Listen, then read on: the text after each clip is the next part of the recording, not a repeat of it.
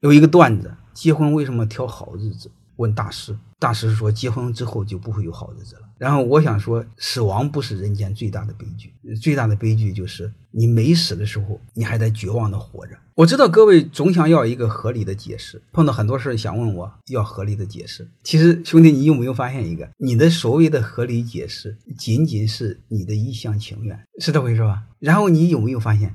现在就是光从精神上得到一个合理的解释也越来越难了。但是不管怎么着吧，我们还是要思考，先把自己做好，先做的别伤害别人，最起码这辈子坦然。再还有一个给后代积的德啊，我还是相信有因果报应。